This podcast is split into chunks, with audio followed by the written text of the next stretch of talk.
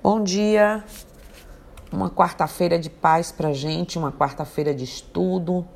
Né? Hoje temos dois estudos do pessoal é, do terreiro, temos nossa live 17 horas, tem os trabalhos que Gil posta. Então hoje é o nosso dia da gente pensar. E aí eu tava pensando aqui um assunto que até eu mesma é, tem um. Não, não falo muito, mas que é de uma importância muito grande, que é sobre crianças na Umbanda. Né? É muito importante a gente falar sobre isso, ter esse conhecimento, ter essa tranquilidade sobre o assunto, porque é, as poucas opiniões que a gente vê são bastante, ouve, são bastante divergentes, né? A iniciação de crianças, em especial nas religiões de matriz africana, pode levar a conclusões equivocadas, até mesmo a criminalização das práticas. É, é preciso observar que vivemos em um Estado laico, de modo que a intolerância religiosa não é coerente com a liberdade de culto garantida pela Constituição Federal e pela legislação infraconstitucional. É preciso tirar a venda dos olhos e combater todo o ranço de preconceito e intolerância em nós arraigados, né? Fruto de perseguições religiosas que ocorreram no passado e ainda insistem, persistem, apesar de que não tem mais lugar no Estado, no atual Estado de Direito mas existe e são muitas as pessoas. É, eu me flagrei um dia desses é, com questionamento antes da pandemia se a criança entrar para a gira, se não tinha implicação, isso e aquilo. Que coisa, né? Primeiro que uma criança não anda desacompanhada, uma criança anda com os pais. Elas estão frequentando a religião que os pais frequentam, não é isso? Elas não estão indo para um lugar de risco, elas estão indo para um lugar do sagrado de Deus. A Umbanda é uma religião reconhecida. Né? Então, qual é o problema de um filho estar com uma mãe, ou com um pai, ou com ambos? Na Umbanda, a criança que nasce de pais umbandistas deve receber o, no, o, o nome no dia do batismo, é, celebrando, né? Em uma cerimônia celebrada pelo pai ou a mãe é, no terreiro, vestido de branco, o sacerdote do terreiro batiza com óleo, sal preparados e, e, e fundamentos, liturgias, né? água de cachoeira e tudo mais. Ele abençoa a criança e oferece sua proteção, mas que fique bem claro, a iniciação de fato só pode acontecer na fase adulta, quando a pessoa manifesta a vontade de seguir a religião. Nesse primeiro momento, os pais estão conduzindo ao mundo religioso, ao mundo espiritual do qual ele pertence, ele participa como parte de sua orientação, educação e da formação do seu filho como em toda religião é feita. Todas elas, não é isso? Com todas as religiões mediúnicas, como todas as religiões na mediúnica, por exemplo, na Umbanda, é necessário uma série de ritos iniciáticos que transformam uma pessoa em veículo da espiritualidade. Isso é, transforma em um médium, em um cavalo, não é isso? Como carinhosamente alguns caboclos e, e, e pais velhos chamam, dos espíritos ou orixás que são cultuados no espaço do terreiro.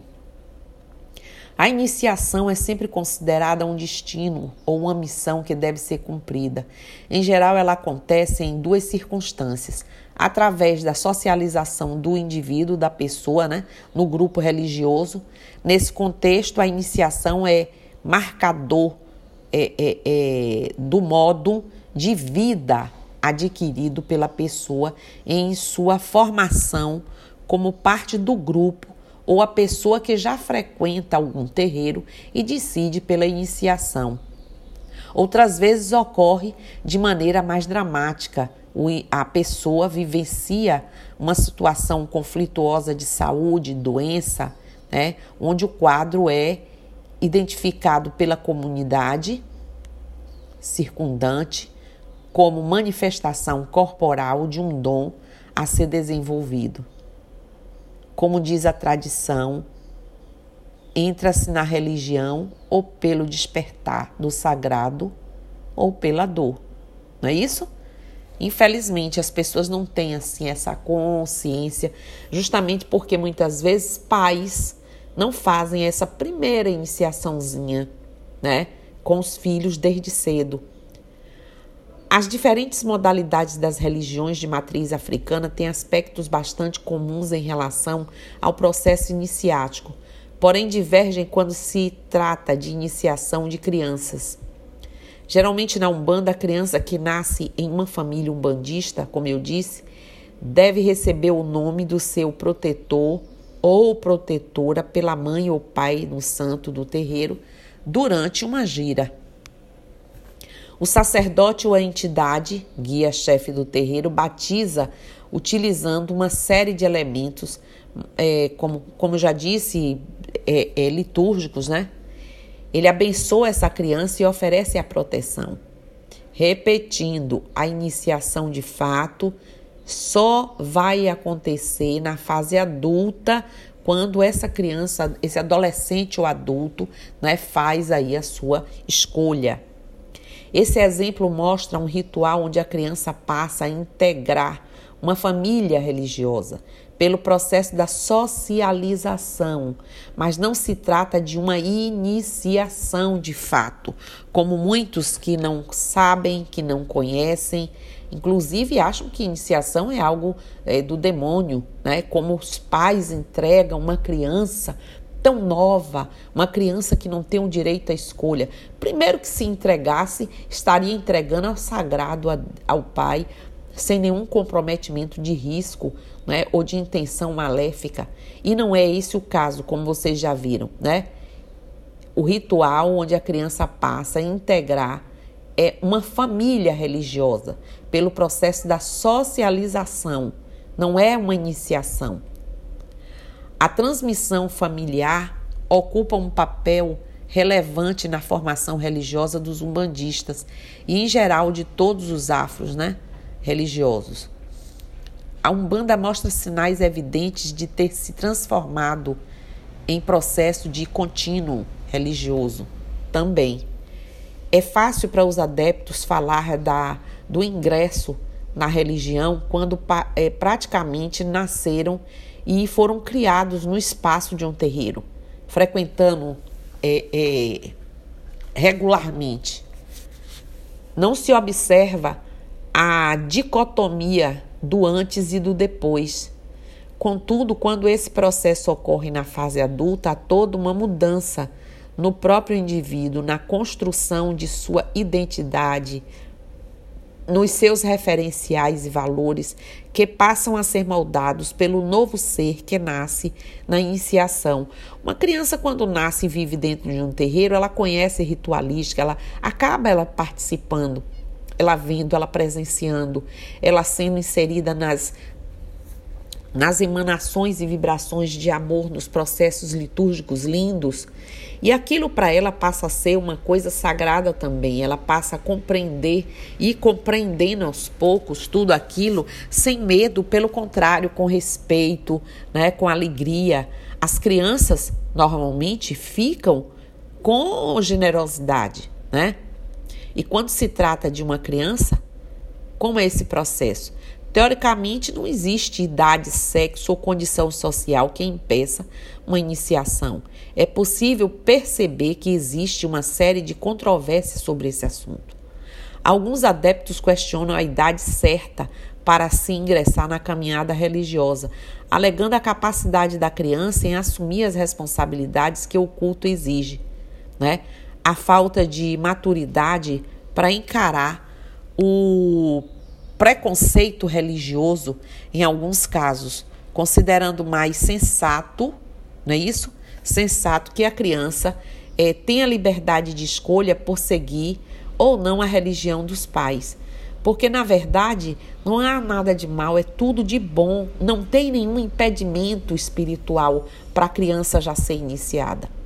A questão é ela ter, ela ter a liberdade de escolha, de chegar na escola, que muitas vezes ela é obrigada a fazer práticas de religião católica ou outras a depender né, da escola em que esteja. Porque, infelizmente, é, conforme eu comentei até ontem numa live, não existe esse respeito. Tem que se saber a origem da criança, da família da criança, se uma criança é iniciada em outra religião. Né? A, a criança já nasce com conhecimentos. Ela é a síntese de ancestrais, assim como mais tarde será também dos seus descendentes. A criança observa o mundo do adulto e gradualmente desenvolve uma consciência que não entende, mas aplica esse conhecimento através das brincadeiras. Então é preciso respeitar. Quando a criança refuga, orgeriza, quando a criança se mostra, porque tem algum, alguns casos, poucos, mas tem. Mas a maioria deles convive é, é, sentindo o benefício, gosta. Tem crianças que se, chegam a cobrar dos pais os dias de vir para o terreiro, né? Na Umbanda, as crianças circulam nos terreiros e nas giras. Essa circulação acontece e se dá o contato entre adultos e crianças, bem como a troca de saberes entre eles e das crianças com seus pais.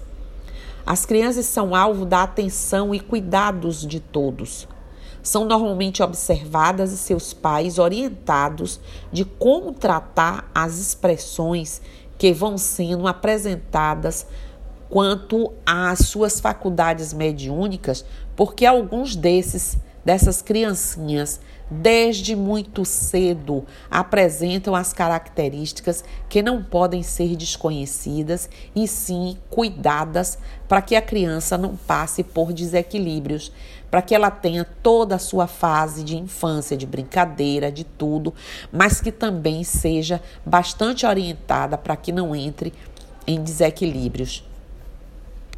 Bem, muitas pessoas não entendem o motivo de levar as crianças para uma gira. Outras pessoas acham natural que participem, né, do branco. Respeito todas as opiniões, mas vou deixar minha opinião depois de muitas conversas, já que tive com a espiritualidade. A Umbanda deve ser ensinada né, e encarada pelas crianças com a seriedade que uma gira precisa. É, claro que quando me reporto às crianças, não digo crianças que dependem exclusivamente dos seus pais, afirmo-me daquelas que têm discernimento que podem optar por entrar ou não em Mangira, mas quando entram, elas têm uma postura, um comportamento adequado que não tira delas a infantilidade, o ser criança, não é? Não tira delas o que elas são. Você vê a própria escolha sendo ali deslanchada, desenvolvida. Tem crianças que já nascem especiais. Tem crianças violetas, cristais, diamantes e tudo isso aí que está nascendo e que você não pode desrespeitar.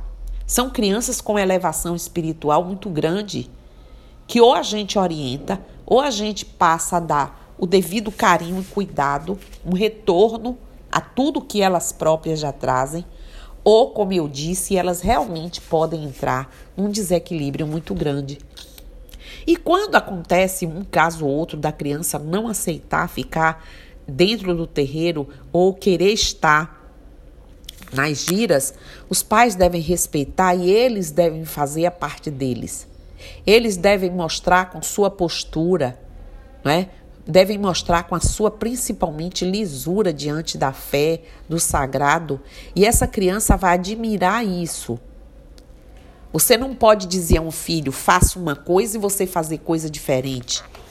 Você não pode reclamar com o filho por uma questão porque outras pessoas sinalizaram para você e fazer com raiva, porque alguém falou, porque você tem o domínio ali da paternidade ou da maternidade. É a sua consciência que tem que ser despertada primeiro. Nós pais, nós orientadores, nós professores, nós que ensinamos, nós que direcionamos, temos o dever, a obrigação de conduzir pessoas, independente de serem crianças ou não, pelo exemplo. Não só pela palavra, porque a palavra pode ser bonita, mas o exemplo se perde, às vezes. E é isso que as crianças esperam. Pais e avós pessoas adultas equilibradas, fazendo o seu máximo, dando o seu máximo. A criança tem percepção aguçadíssima, ativíssima.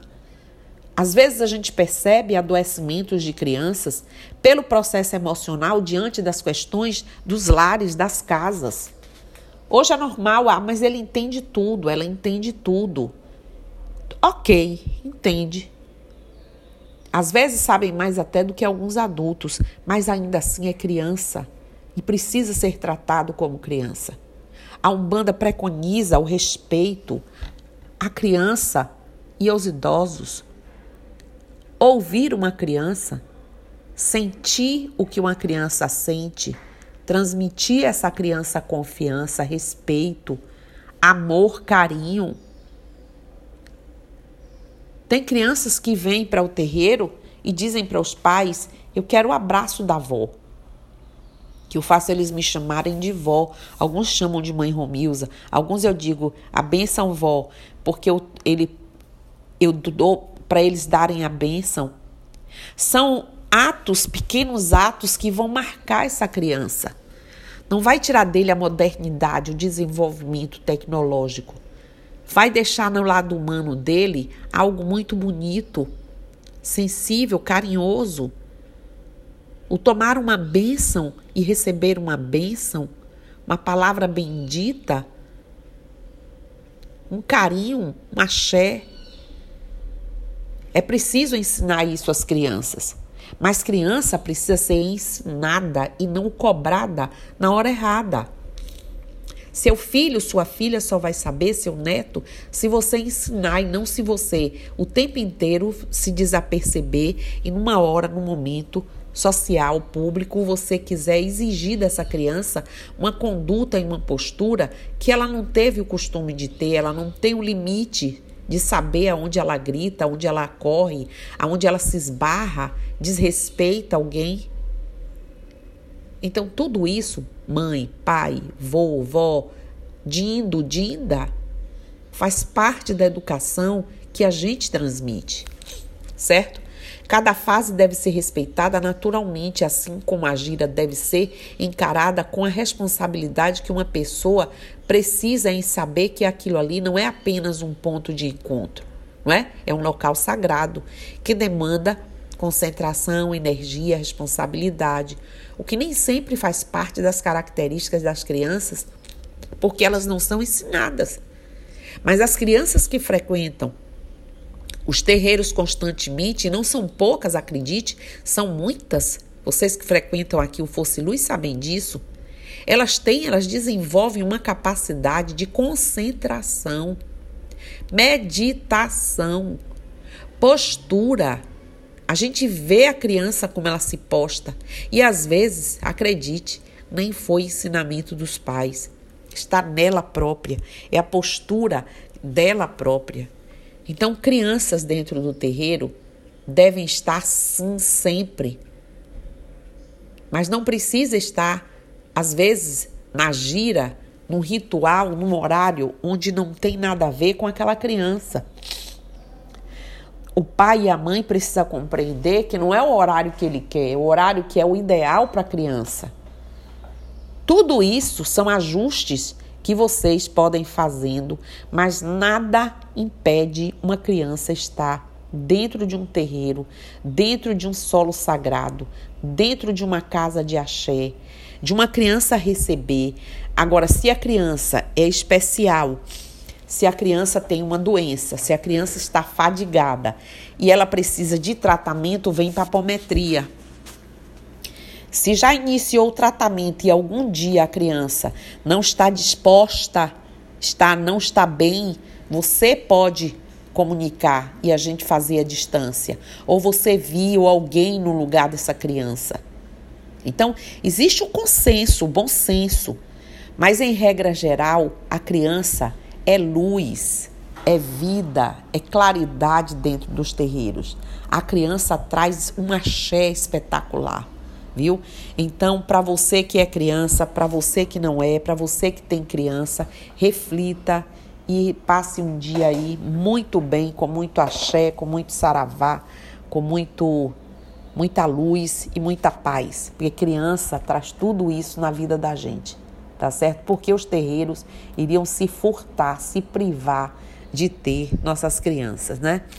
Bom dia e eu estou aqui.